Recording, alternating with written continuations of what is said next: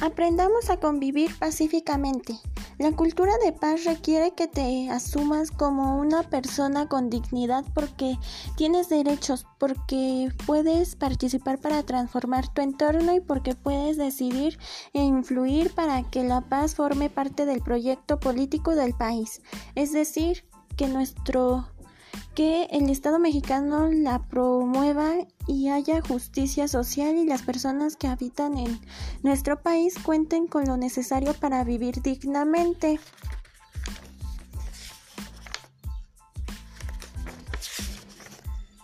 En los países occidentales como Grecia y Roma se formaban soldados para defender la paz.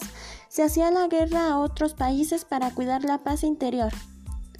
El concepto de educar para la paz surge en Occidente, de la mano de la creación de la Organización de las Naciones Unidas y del movimiento de un grupo de las intelectuales que cuestionaban los métodos pedagógicos de la época. Al término de la Primera Guerra Mundial, la necesidad de paz estaba intimada íntimamente relacionada con la necesidad de cooperación, democracia y libertad. Al término de la Segunda Guerra Mundial cobra más fuerza la idea de la paz positiva. Implica reducir los niveles de injusticia social, es decir, la pobreza y todo lo que la acompaña, así como la desigualdad. El siglo XX en América Latina se caracterizó por gobiernos dictatoriales que dejaron una secuela de violaciones a los derechos humanos y crímenes en de Estado. Condiciones para una cultura de paz.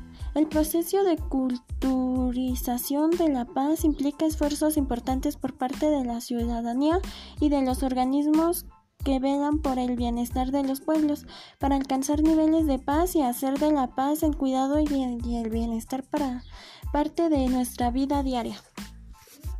La educación y la acción directa desde la no violencia son condiciones necesarias con las que debe contar un país para elevar sus niveles de justicia y de paz. El cuidado y el buen trato se aprenden así como el maltrato y la violencia. La cultura de paz, además de la participación de organismos y especialistas en diálogos, actividades y sugerencias para la transformación, requiere de una visión educativa desde la niñez, a fin de hacer la de la paz y la no violencia un estilo de vida para el bienestar común.